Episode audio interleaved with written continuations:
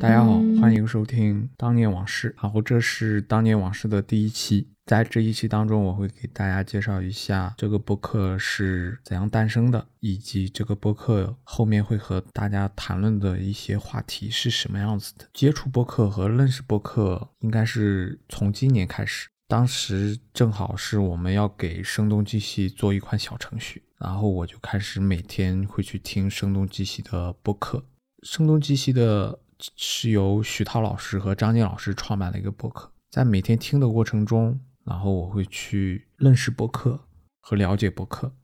在这个过程中就慢慢的把听播客当成了一种习惯。然后上下班的时候，我都会去通勤过程中，我都会去听播客，然后去听播客来打发这一块这一段时间。然后这个时候，播客其实慢慢的已经成为了我算是成为了我一个习惯吧。听了以后的话，然后我就想去尝试做一个播客。因为我觉得做的这个过程中还挺有意思，播客的这种整个的这种内容啊，它的生产方式以及用户的消费形式，嗯，我感觉还是挺神奇的，所以我想尝试一下，因此就有了啊，现在大家正在听的这个播客。然后后面我会在这个播客当中主要跟大家聊的一些涉及到一些科技、人文。商业设计以及产品，为什么要聊这五大类嘛？当然，有时候可能也不不局限于这五大，是因为本身我是一个工科理工理工男吧，工科男，本身就对这种科技它的一些技术发展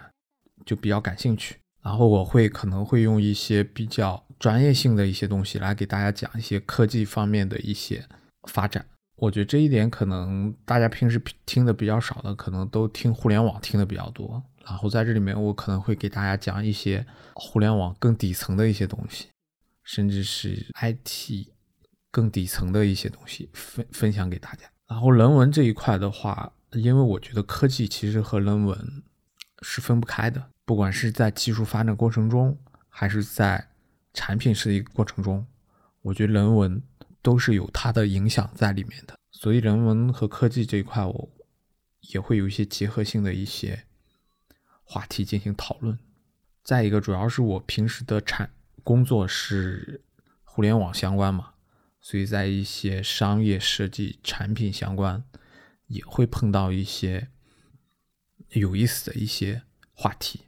然后我也会在播客当中和大家一块进行讨论和交流。然后这个播客其实现在只是我的一个设想，然后可能后面会每一期不定期更新吧。然后有什么问题、有什么意见，欢迎大家及时反馈。嗯，谢谢大家。